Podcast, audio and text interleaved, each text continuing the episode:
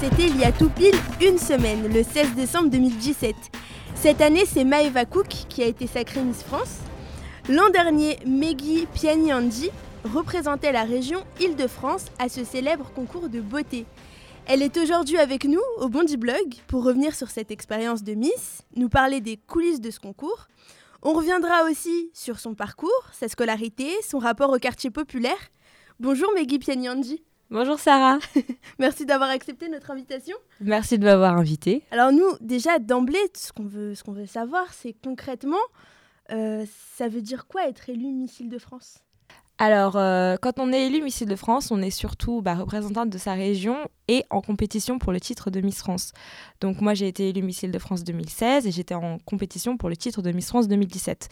Donc le temps euh, qu'on a avant d'aller pendant le mois de préparation de Miss France, euh, ben, en fait, on se prépare, on fait des événements, on communique, on essaie de mobiliser un peu les gens de sa région. Et, euh, et moi, j'avais une préparation physique également.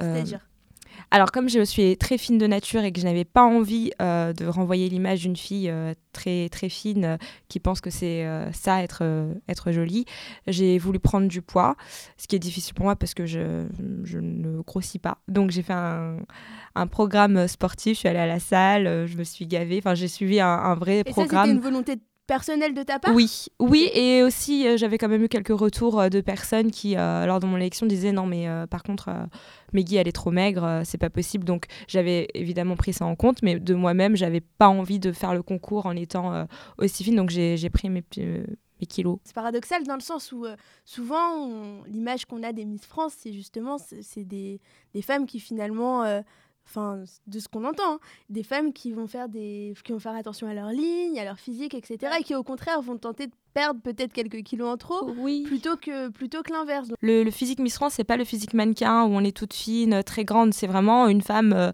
euh, bien dans sa peau, euh, en bonne santé, en forme. Enfin voilà. moi, pour le coup, euh, c'est normal que j'ai aucun kilo à perdre. Donc, euh, pour rentrer un peu dans la, norme, dans la norme, finalement, Miss France, il me fallait euh, ces kilos en plus. Oui, parce qu'il y a une norme tout de même, on la voit même quand bien on, sûr, voit, bien on sûr. À la télévision. après, c'est surtout, au final, on, on nous dit pas, il faut faire tant de, il faut peser tant de kilos et, et porter cette taille de vêtements pour participer à l'élection. C'est juste une question d'harmonie. On, on, veut des filles qui ont l'air en bonne santé, qui sont élégantes.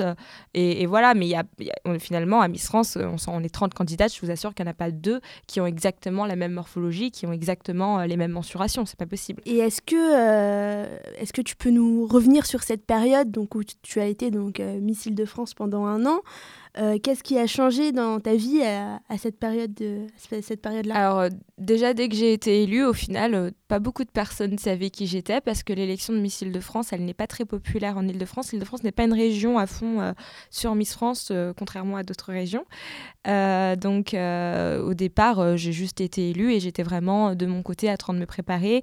J'avais de la chance d'entamer une année de césure par rapport à Sciences Po. Donc, je, n'avais pas de cours, j'avais ni de stage. J'ai présenté à mon école euh, euh, mon élection, ma participation à l'élection comme une euh, première partie, un, stage Missile de France qu'ils ont validé, puisque Sciences Po, c'est une école super qui, qui est très ouverte et qui soutient ses élèves dans ce qu'ils entreprennent. Donc, donc voilà, j'ai pu préparer tranquillement mon, ma participation à l'élection. Et donc après six mois de Missile de France ici, je suis partie pour le mois de, préparation à l'élection. Et euh, les événements, la représentation et tout, concrètement, ça consiste en quoi? On participe à quel genre d'événements en région Île-de-France, par exemple?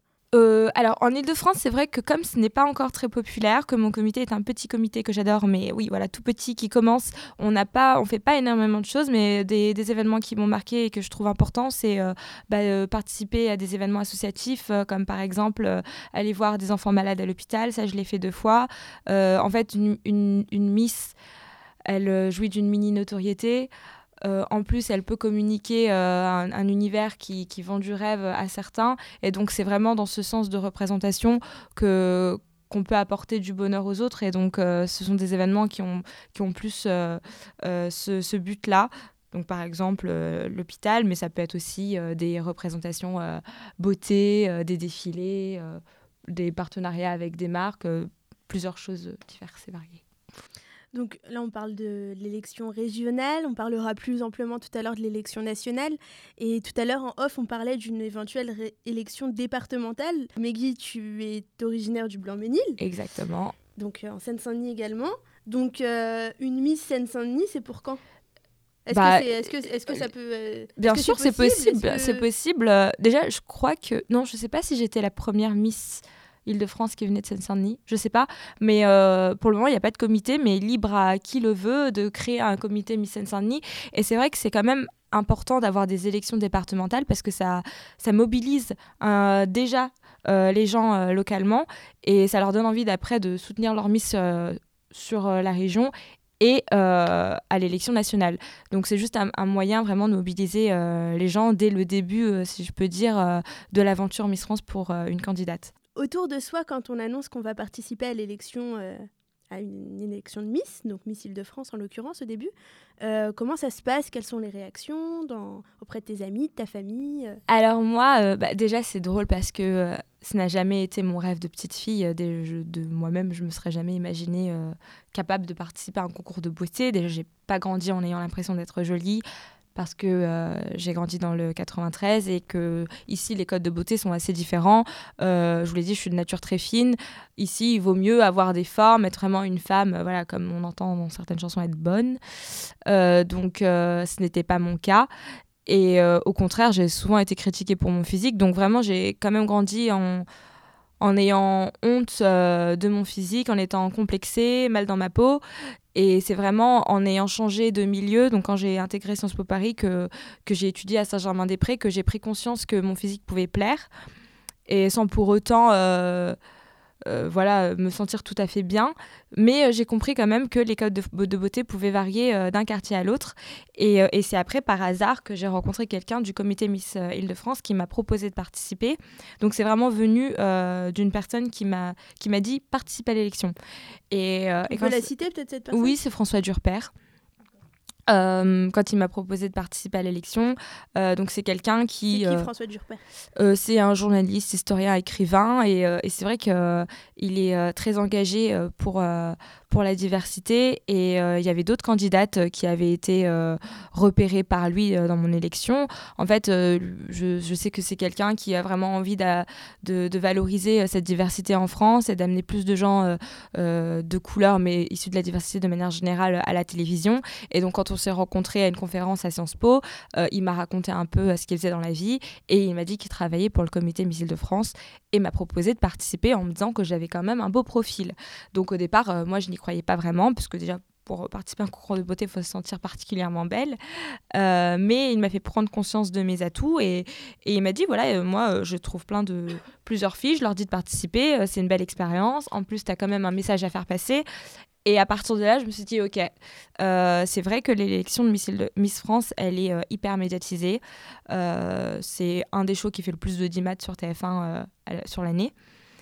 Et effectivement, j'avais ce message positif de jeune fille qui a grandi en banlieue et qui intègre une, une bonne école. Et j'avais envie de, de communiquer ces possibilités-là aux, aux jeunes qui, des fois, oublient en fait leur potentiel. Donc, euh, j'ai accepté de participer. J'en ai parlé à mes parents et mes parents, euh, de toute façon, ils étaient... ma mère, c'était euh, son rêve que je participe à Miss France, que pour ma mère, j'ai toujours été la plus belle. Évidemment, comme pour toutes et les comme mamans. pour toutes les mamans. Mais je crois qu'en plus, tu racontais dans une autre interview que le rêve de ta mère, c'était que tu sois. Oui, ma mère, ma mère Et le rêve de ton père, c'était que tu intègres Sciences Voilà. Po. Donc en fait, tu as réalisé le rêve de tes parents. à- ouais, À quel âge? 22, 23 ans? 22, 23 ans. Non, mais ils en ont plein d'autres des 22 et rêves. 23 ans Non, avant- à- vers 22, 20 j'ai participé, j'avais 22 ans. Donc quand j'ai été. Mais non, j'ai jamais été élue Miss France en soi, donc j'ai pas réalisé le rêve de ma mère, désolée maman. mais euh, non, non, c'est juste que ma mère, elle aime bien un peu ce monde de, de la beauté. Elle a aussi... En fait, j'ai vraiment le même physique que ma maman. Et, euh, et elle est un peu passée à côté de sa carrière de mannequin. Euh, donc elle revivait à travers moi cette expérience-là. Euh, mon père, lui, pour le coup, il n'a pas eu l'occasion de faire des études parce que euh, quand il arrive en France, il fallait vite travailler pour gagner de l'argent. Mais à l'île Maurice, ça a toujours été un brillant élève. Euh, donc, que j'intègre Sciences Po, pour lui, c'était vraiment une fierté, même pour, ma, mère, parce que paradoxalement, elle, a vraiment été illettrée quand elle est arrivée en France. Elle n'a vraiment pas fait d'études, donc elle a appris à écrire par des volontaires en France à l'âge de 23 ans. Donc elle, elle m'a poussée à faire de bonnes études aussi pour que je sois une femme indépendante. Euh, donc voilà, j'étais très heureuse d'avoir intégré Sciences Po et en plus j'ai grandi euh, en Seine-Saint-Denis qui est un département décrié, donc euh, je voulais vraiment communiquer les chances qu'on pouvait avoir dans ce beau pays qu'est la France. Euh, et donc pour moi, l'opportunité, c'était de participer à cette élection-là. Donc j'ai eu vraiment le soutien de ma famille qui croyait en moi, j'ai eu le soutien de mes amis à Sciences Po qui ont compris euh, quelle était ma démarche. Et, euh, et j'ai été bien entourée pour participer à Missile de France. Alors on en parlait là rapidement de ta famille, de ton environnement social, etc. Euh, est-ce que tu peux nous raconter ton enfance, à quoi est-ce qu'elle ressemblait? Euh, Tes parents? Est-ce que tu as des frères et sœurs? Enfin... j'ai, Au départ, j'ai fait euh, 7 ans à Paris, dans le deuxième, qui est mon quartier préféré. Mes parents vivaient dans un 13 mètres carrés avec euh, mon grand frère et moi. Et quand mon petit frère est né... Vous êtes nés moi, je suis née à Paris. D'abord, voilà. Donc, on a vécu. Mes parents ont vécu pendant 13 ans dans ce, cette petite chambre de bonne avec moi et mon grand frère. Et quand mon petit frère est né, on, a, euh, eu on avait mis suffisamment, mes parents avaient mis suffisamment de côté pour pouvoir emménager euh, dans une maison. Donc, comme mon père est maçon, il a acheté euh, une petite maison dans, au Blanc-Ménil et il l'a détruite pour reconstruire sur 10 ans la grande maison dans laquelle je vis aujourd'hui. à l'école, comment ça se passait? Tu étais la première de la classe, si je comprends Ouais, un peu toute ma vie. Au, lycée, ça a changé parce que j'ai eu la bonne idée d'aller en S alors que j'étais pas du tout bonne. Alors déjà, mon année. si je retiens bien, enfin, de ce que j'ai lu, tu as fait euh, école primaire au Blanc-Ménil, école Jules c'est ça? Ouais. Ensuite, collège, tu vois, j'ai bien ouais. collège Descartes. oui. Et ensuite, euh, lycée Mozart. Exactement. Donc tout au Blanc-Ménil. Tout au Blanc-Ménil, voilà. Et, et tout première de la classe. Justement, au lycée, ça a changé? Parce que euh, je me suis euh, dirigée en filière S. Et euh, honnêtement, en première, ma première année de d'S, on, avait, on a eu un prof de maths qui a arrêté et après on n'a on pas eu de prof pendant un mois et après on a enchaîné remplaçant sur remplaçant. Et, et, vraiment toute ma classe, on n'a quasiment pas eu de cours de mathématiques pendant un an en première S, c'est compliqué quand même. Donc on arrivait en terminale, euh, le niveau était euh, assez bas. Et puis moi, en plus, c'était pas du tout. Euh, moi, j'ai toujours été beaucoup plus littéraire. mais je me suis dirigée en filière S parce qu'on nous dit que les S c'est les meilleurs. Donc bon, ça, je m'en suis quand même. première de la classe, t'avais le Voilà, oui, voilà. Euh, donc ne faites pas comme moi, vraiment, faites la filière euh, qui vous ressemble le plus. Mais bon, après, je me plains pas parce que justement, j'ai eu la chance en terminale euh, d'être dans le lycée Mozart, qui est un lycée classé ZEP et qui a un partenariat avec Sciences Po, qui propose un module Sciences Po aux élèves de terminale. Et donc, j'ai tout de suite été bah, curieuse de ce module. Euh, c'était ma bouffée d'air frais parce que j'adorais. J'adorais ces cours euh, le vendredi euh, de 16h à 18h qui, qui m'offraient justement de nouvelles perspectives autres que la physique-chimie et les mathématiques. Alors juste, il y, a un truc que j'ai pas relevé. Tout à l'heure, tu disais que as, pendant, pendant quasiment un an, tu as pas eu de cours de maths en première S. Ouais, ouais. Ça? Euh, est-ce que est-ce qu'on peut en parler? Parce que c'est quelque chose qui c'est quelque chose de récurrent finalement dans, dans, certaines écoles des quartiers, dans certaines écoles françaises tout court. Oui. Mais euh, on en parle nous souvent au Bondi Blog. On a on, avait fait d'ailleurs un reportage, j'avais fait à, la rentrée un reportage à Mozart où, des professeurs que tu as peut-être eu euh, nous racontaient un manque criant de, de moyens, de personnel, Exactement. Toi qui, qui étais finalement dans, dans un de ces établissements, est-ce que tu peux nous bah, raconter comment est-ce que du coup on arrive à, à garder l'excellence ou en tout cas à garder un bon niveau dans de telles conditions finalement? Euh, bon, déjà, le, lycée Mozart, euh, j'en suis très fière parce que j'ai vu ces dernières années euh, le, que le travail des professeurs et des élèves a payé, que c'est une école qui a présenté d'incroyables résultats. Comment on explique ça? Vraiment, moi, j'ai eu la chance d'avoir des professeurs qui travaillaient vraiment par passion et qui avaient pour but de d'accompagner des élèves vers la réussite. Euh, c'est pas le cas de tous les professeurs. Je veux pas cracher euh, sur, euh, sur le Mozart ou sur le 9-3 en général, mais euh, il y a de tout en fait. On a des profs qui honnêtement sont sous-qualifiés et on a d'autres qui sont hyper motivés et qui veulent justement nous donner le meilleur et qui le font. Donc à ces professeurs-là, la plupart que j'ai eu ont été bons, merci. Et puis après, au-delà des professeurs, c'est pas simplement les professeurs, c'est le système de manière générale. Il y a un manque de moyens dans, dans, ces lycées-là. c'est aussi au gouvernement, à l'éducation nationale d'y remédier. Il faut, faut, faut, en parler, il faut nous entendre, il faut réfléchir aux solutions. Il y en a plein.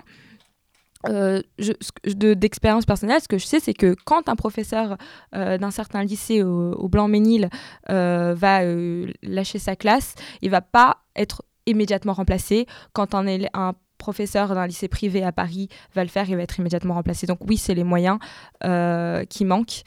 Et, et c'est aussi pour ça que, que moi, je voulais militer pour, pour l'éducation, parce que pour moi, l'éducation, ça a été la chance de ma vie. On est quand même en France, on a la chance de vivre dans un pays où euh, euh, l'éducation, même euh, post-bac, est gratuite en fonction de sa filière. Si on veut, on a des moyens, on donne des bourses, mais il y a des inégalités et on perd des, élèves à fort potentiel parce que justement, ils grandissent pas dans les bons quartiers. Donc, l'idée, c'est pas de déménager et, et d'intégrer un lycée privé. L'idée, c'est de de redonner les moyens aux quartiers qui sont, euh, qui sont laissés euh, de côté.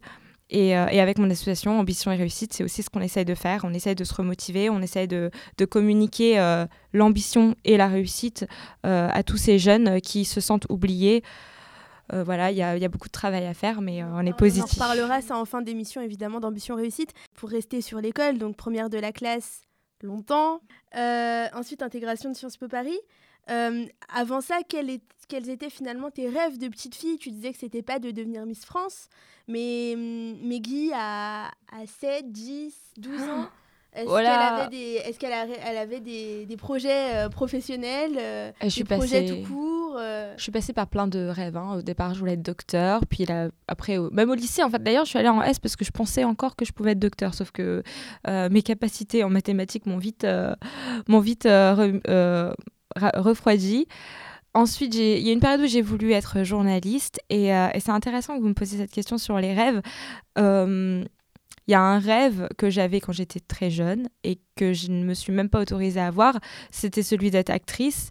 Et honnêtement, je ne me suis pas autorisée à avoir ce rêve parce que donc j'ai fait du théâtre euh, au, collège et, euh, dès, qu'il y avait des modules de théâtre, je les prenais. Même à Sciences Po, j'ai suivi tous les modules de théâtre que je pouvais. Mais c'est vrai que c'est un rêve que je me suis même pas autorisée à avoir parce que voilà, je suis typée indienne.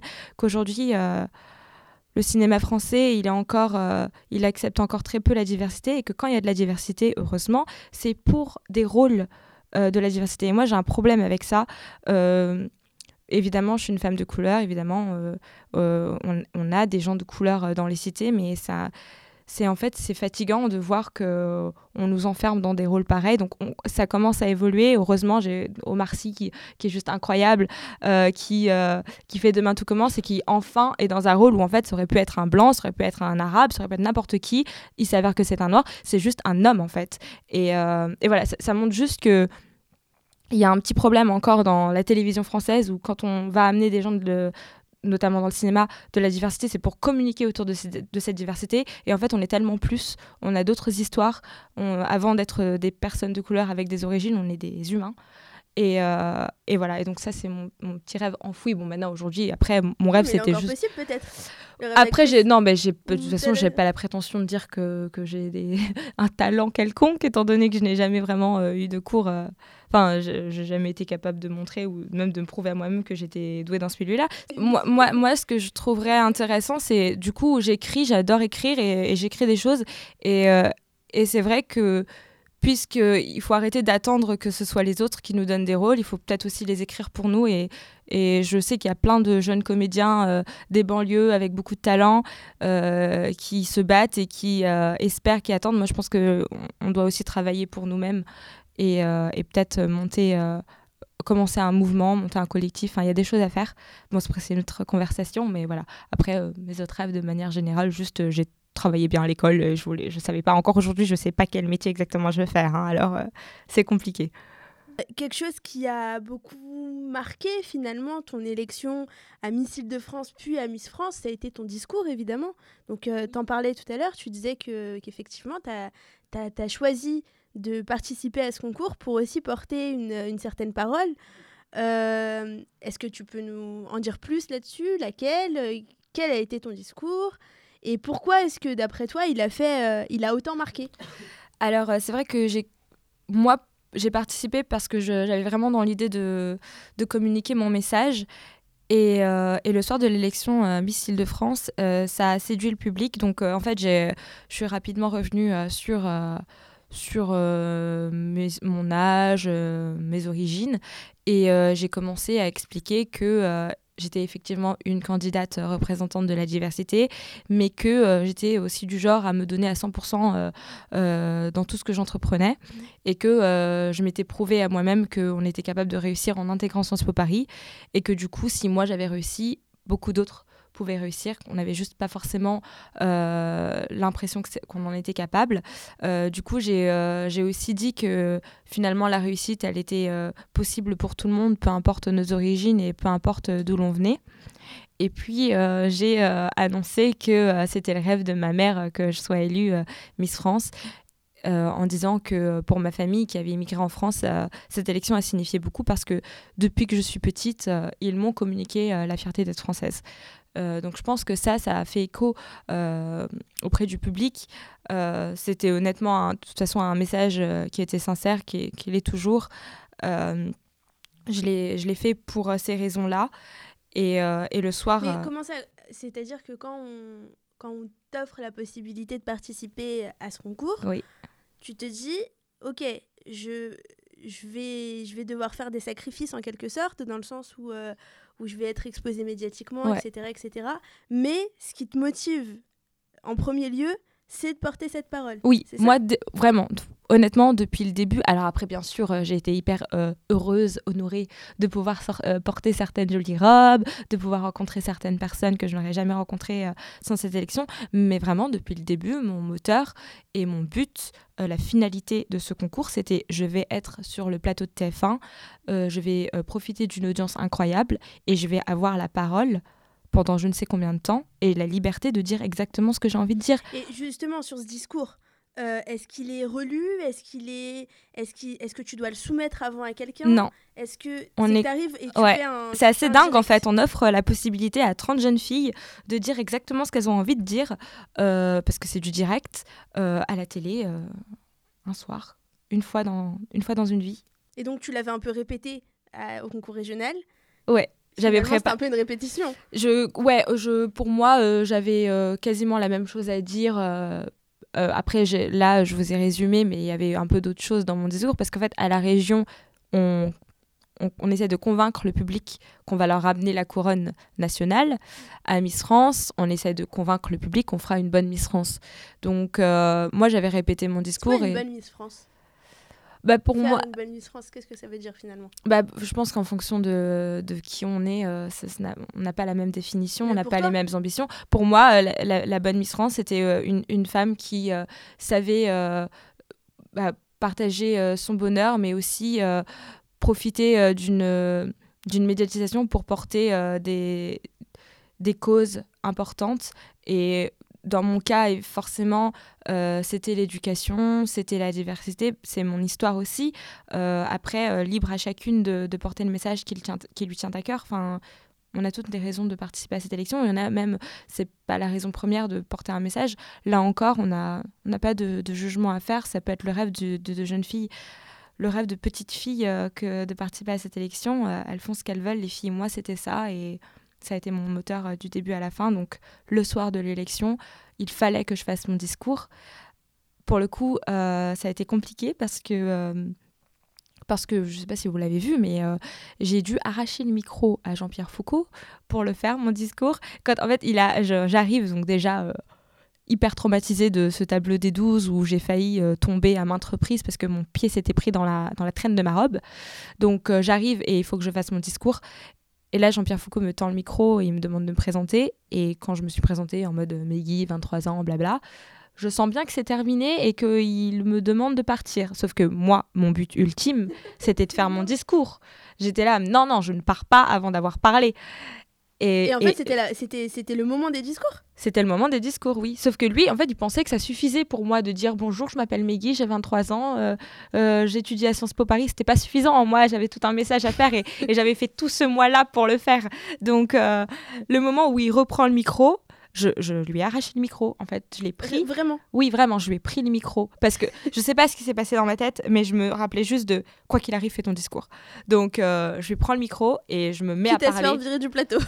Ouais, mais en fait, c'est du direct, donc il peut pas. C'est ça le truc, c'est qu'aussi, euh, moi je sais que même euh, mon mentor m'avait dit, Meggy, ton but c'est de faire ton discours, quoi qu'il arrive. Comment ça, ton mentor? Bah, François Durper, après, il était membre du comité Missile de France, mais tout le, tout le comité Miss- Missile de France me soutenait et savait que ça me tenait à cœur parce que c'est humain, on apprend à se connaître. Laure Mathioli, la présidente de- du comité Missile de France, elle a été géniale avec moi.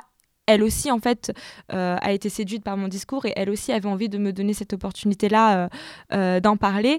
Donc tout le monde me disait, bon, ça, va être, ça peut être compliqué de, de- de prendre la parole, mais quoi qu'il arrive, tu dis ton discours, c'est ton but. Et puis c'est pour ça, c'est aussi pour ça que tu participes à l'émi- à l'émission. Exactement. Donc, je- le moment où je lui arrache le micro, je- là, ça y est, j'ai, je sais pas combien de temps pour parler, mais il faut que je parle. Et euh, il faut Et regarder. stresse à ce moment-là Ah, mais morte de stress, ça s'entend dans mon discours. C'est aussi pour ça qu'il n'a pas eu l'impact que j'espérais. C'est que j'étais morte de trouille, euh, que tout s'embrouillait dans ma tête, qu'il fallait que je le dise, il fallait que je regarde une caméra, j'arrivais pas à trouver où était la caméra. Euh, donc j'ai déballé mon discours vraiment le, le plus rapidement possible parce que j'avais ce, ce, ce sentiment qu'il n'attendait que ça, que je, que je rende quitte le le- micro. que je rende le micro. Euh, donc je l'ai fait, mon discours, j'ai j'ai quand même dit ce que j'avais à dire. Pas exactement de la façon euh, que, que j'espérais. Euh, mais c'est vrai que qu'en sortant de scène, je savais que c'était terminé pour moi. J'étais hyper déçue parce que je pensais pas que ça se passerait de cette façon-là. Et euh, je savais que... Pourquoi est-ce que quand on sort de scène, on sait que c'est fini pour soi? Parce que... qu'on on a- on sent qu'on a fait une prestation Oui, en termes de discours ou en termes de de- de- moi, d'images renvoyées enfin, En fait, pendant. À aucun moment, je pensais pouvoir atteindre le top 5 autrement que par mon discours. Parce que je savais que. Ouais, je suis jolie, voilà, on est toutes jolies les candidates, mais je savais que je n'avais, j'étais pas une des plus belles.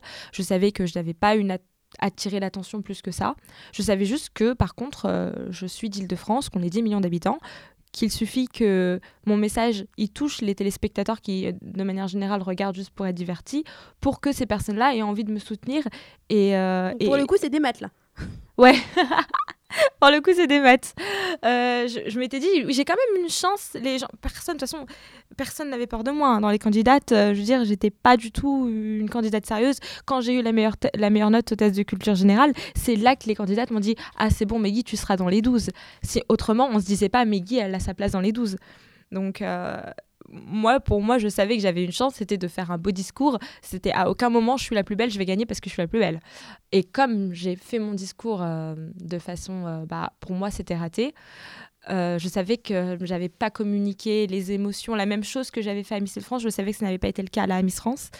Et en sortant de scène, je me suis dit, d'accord, c'est fini pour moi. Effectivement, j'ai sur les 12 euh, euh, candidates en termes de vote, et parce que c'est à 50% le jury euh, le soir de Miss France euh, qui vote et à 50% les votes du public, moi je crois que je suis numéro 10 sur 12. Donc c'est un, un- un score assez faible. Il y a quand même des gens qui ont voté pour moi, merci.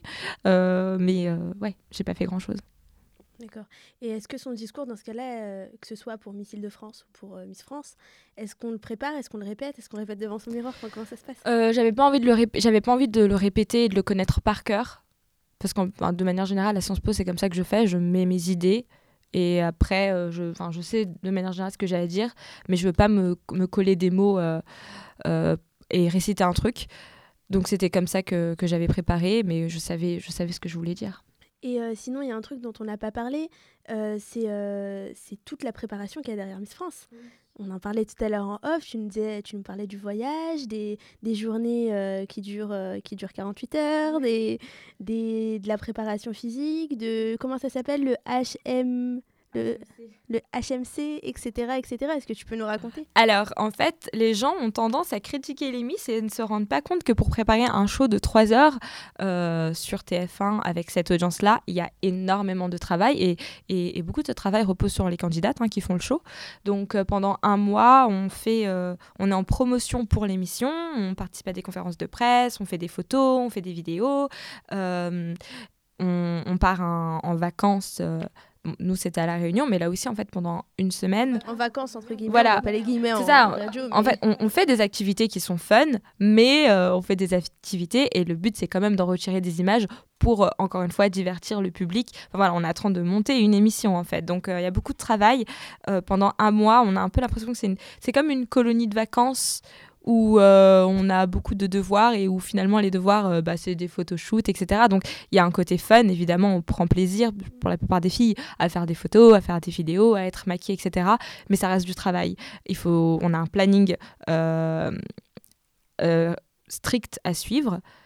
Et, et voilà il faut il faut il faut s'y coller quoi.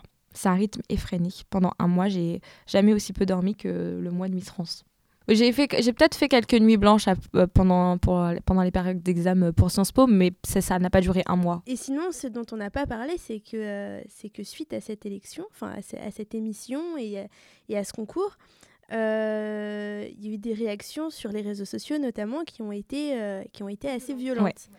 Et tu as décidé de, de revenir euh, sur, euh, sur tout ça un an après, donc, euh, donc là, cette semaine, je crois, ou la semaine ouais dernière c'était euh, ouais c'était jeudi dernier jeudi dernier, donc à deux jours de la À deux jours de l'élection, euh, ouais. de l'élection, euh, 2018, euh, dans une interview pour Fresh, exactement tu as, tout déballé. Donc pourquoi avoir... on va revenir évidemment sur, sur ça, mais d'abord, pourquoi est-ce que tu as décidé un an après de, raconter tout ça? Alors, quand, quand j'ai eu fini Miss France, c'est vrai que j'ai vite euh, été confrontée euh, à cet acharnement sur les réseaux sociaux parce que les gens en plus me notifiaient, m'ont envoyé des messages personnellement. Donc, j'ai vu que ce qui restait un peu de mon passage à Miss France, euh, c'était des moqueries.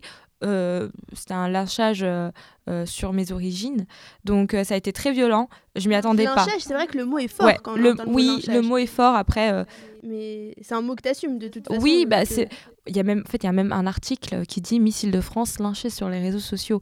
Donc, en plus de Melty, site que je que je regarde de temps en temps. Donc, c'est dur de d'aller sur un site web et de trouver un article qui parle de soi de cette façon-là. Et en plus, c'était vraiment un article sans sans fond. C'était Missile de France lynché sur les réseaux avec euh, des, captures de, méchants tweets. On en parlait comme d'une news.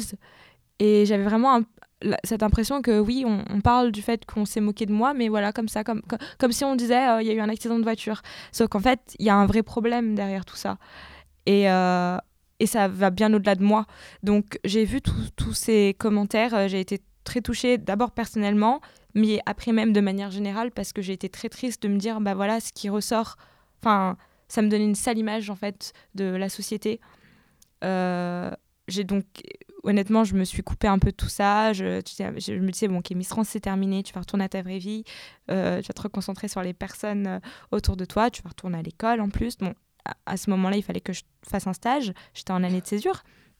Donc, euh, donc ouais, j'ai pris du recul par rapport à tout ça. J'ai un peu ignoré au final. Au fond, j'avais honte et, et j'ai pas eu le courage d'en parler. J'ai pas eu le courage d'écrire un article. Comme je disais à mes amis, je vais écrire un article, je vais dénoncer. Je l'ai pas fait. Et euh, un an plus tard, une de mes amies euh, euh, parle de moi à la fondatrice de Fresh, qu'elle a rencontrée par hasard. Et elle lui parle de mon parcours. Et donc la fondatrice a été hyper intéressée par mon parcours et a voulu m'interviewer. Et donc ça s'est fait très rapidement. Elle m'a appelée. On en a parlé. Là, je me suis dit, ok, pendant un an, t'as rien dit, mais ça fait un an que t'as ce sentiment d'injustice. Et en plus, au-delà de ça, euh, ignorer euh, ce qui s'est passé, ce n'est pas la solution. Il y a d'autres personnes qui le vivent tous les jours. Et, et évidemment, je sais pertinemment que d'autres personnes ont été euh, victimes de ce même racisme, de ces mêmes moqueries sur le physique. Et, Alors, et du coup, est-ce si... est-ce qu'on peut revenir dessus? C'était, quel genre de moquerie enfin, Comment est-ce que se sont manifestés sur les réseaux sociaux Lesquels? Euh, bah, franchement, il y a eu des mèmes à propos de moi, il y a eu des, montages. En plus, celui qui m'a vraiment saoulé, c'est celui euh, où euh, on voyait. c'était une capture où je parle au micro avec Jean-Pierre Foucault et il y a mes longs cheveux et il y a quelqu'un qui, a écrit euh, Je voudrais remercier euh, Fatou pour mes extensions, je sais pas quoi. Et j'étais là, mais en fait, déjà, c'est mes vrais cheveux. Et c'est soit vous vous moquez de moi pour mon côté euh, indienne, pakistanaise, soit vous vous moquez de moi pour mon côté renois. Mais enfin, à un moment donné, je peux pas me, manger les insultes de la part de tout le monde pour mes, toutes mes origines. C'était assez, assez incroyable parce qu'évidemment il y avait donc du coup le côté pakistanais, pac pac, on l'entend bien. Je déteste cette expression, hein, mais c'est réel. Qu'est-ce qu'elle fout là, la pac, vendeuse de marron chaud, bref, tout, tout, le genre de commentaires racistes qu'on peut entendre. Euh, je m'attendais pas à ça et c'est ce que j'ai eu. Tu t'y attendais pas C'est franchement, ouais. On a, tu parlais d'un travail de préparation tout à l'heure, donc j'imagine qu'il y a un, un, travail de préparation collectif, mais aussi un travail de préparation individuelle, j'imagine. Mais non, mais je psychologique, etc. Mais à aucun moment avais, tu l'avais C'est vrai que c'était même naïf de ma part, en fait, de ne pas m'y attendre parce que j'avais oublié, parce que je n'y avais plus été confrontée euh, à Sciences Po. Euh, pendant mes cinq dernières années où j'ai aussi vécu à New York, j'avais oublié qu'on pouvait euh, se moquer de moi pour mes origines. Et comme c'est un concours de beauté, je m'attendais à être critiquée pour mon physique. C'est même pas ce qui a ressorti le plus. Et qu'on me critique sur mon physique, j'étais totalement prête et il n'y avait pas de problème. Je veux dire, euh, je m'en fiche, ça me touche pas. Par contre, qu'on me critique, enfin, des, des, critiques racistes, ça, j'avais du mal. Et encore plus quand ça vient de personnes d'origine étrangère aussi, parce que je ne comprends pas qu'on puisse faire ça. Évidemment, le racisme, peu importe sa couleur de peau, il est intolérable. Mais quand il vient de personnes qui sont censées avoir vécu la même chose que moi, et quand ça vient de, de personnes issues de la diversité qui est tellement belle et riche, je trouve ça tellement dommage qu'on se critique entre nous. Enfin, franchement, c'était hyper décevant. Donc non, je m'y attendais pas, et, euh, ça a été assez violent du coup euh, de manger ça. J'ai été, euh, ça a été un retour à la réalité. Un an plus tard, j'ai eu l'occasion d'en parler. Je me suis dit, ok, tu vas prendre ton courage demain et tu vas le faire parce que il y a peut-être des personnes qui sont dans la il y a certainement des personnes qui sont dans la même situation que moi et qui ont peut-être juste besoin de se sentir moins seules, juste besoin de, de se reconnaître dans mes propos et d'avoir l'impression qu'on en parle, que c'est réel et qu'on a envie euh, de, de, trouver des solutions. Donc euh, je l'ai fait et euh, vous l'avez vu, la vidéo, du coup, a eu un certain buzz et c'est bien la preuve qu'il y a énormément de personnes qui s'identifient dans mes propos et, et j'ai été très heureuse de, de pouvoir en parler et, peut-être même euh, soulager euh, ces personnes qui se sentent isolées, qui ont l'impression euh, d'être les seules victimes de cet acharnement. Et justement, ce retour à la réalité, comment il se passe? Tu dis, je me suis dit, bon, Miss France, ça y est, c'est terminé, je passe à autre mhm. chose. ça veut dire quoi, passer à autre chose On passe à quoi?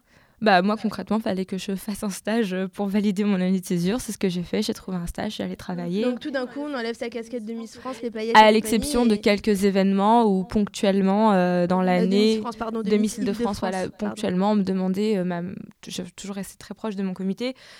Becky, il y a cet événement, est-ce que tu peux venir avec ton écharpe? Bien sûr, j'y vais. Quand il y a eu. Ton écharpe, tu l'as encore? Ouais, je la garde à vie. Ma couronne aussi, je la garde à vie drôle.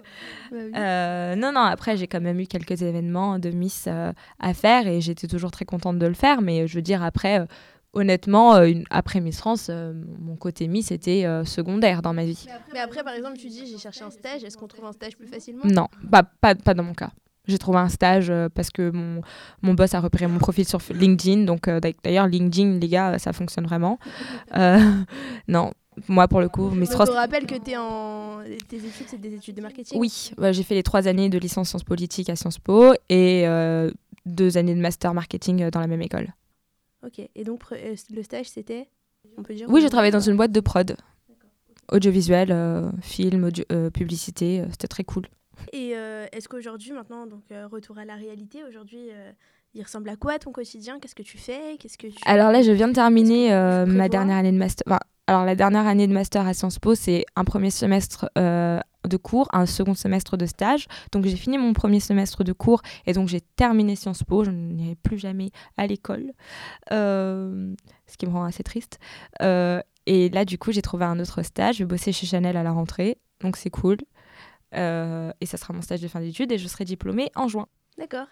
Et des projets, des... Enfin, c'est quoi la... Bah, je vous ai dit, je sais pas quel métier je veux faire. Hein. Je suis très ouverte à toutes les opportunités professionnelles qui s'offrent à moi. Au passage, le message est passé. Euh, et ambition réussite? Et ambition réussite, c'est une association dans ma ville. Pour le moment, on m'a contacté euh, après mon élection de Missile de France. Euh, donc les membres de l'association ont entendu parler de moi et ont trouvé ça intéressant que. Qu'est-ce qu'ambition réussite Alors pour le moment, donc c'est une association du Blanc-Ménil qui a vocation à aller beaucoup plus loin de, de manière générale des jeunes de banlieue, de la diversité, qui ont envie de réussir, qui ont envie de s'entraider également. pour le moment, c'est surtout un réseau sur Facebook. C'est une page avec beaucoup beaucoup de jeunes qui qui, qui s'entraident, qui, qui passent des annonces, qui, qui se motivent les uns les autres. donc c'est un assez gros réseau. Et là, vraiment, cette année, on va commencer à faire des événements, des rencontres, des, des conférences, tout ce qu'une bonne association peut faire. Ok, très bien. Et donc les projets pour la suite, comme beaucoup euh, de jeunes qu'on rencontre dans nos reportages, etc., euh, pour le moment, on ne sait pas, ouais. on qu'on sera plus grand. Voilà, même à 23 ans, on ne sait pas. Ok, bah, on le saura peut-être euh, peut-être dans quelques mois, dans quelques semaines. Enfin. Oui, bah déjà je serai diplômée, donc je pourrais trouver un vrai boulot. donc merci Meggy pour ta participation. De rien, avec plaisir. C'était c'est sympa d'être venu au monde du blog. Merci Fatma Tarkani pour pour la technique et les réseaux sociaux. Merci Rougui, Rougui à ta salle, pardon pour, euh, pour les photos. Merci à vous de nous avoir écoutés. On se retrouve le mois prochain pour un prochain grand entretien.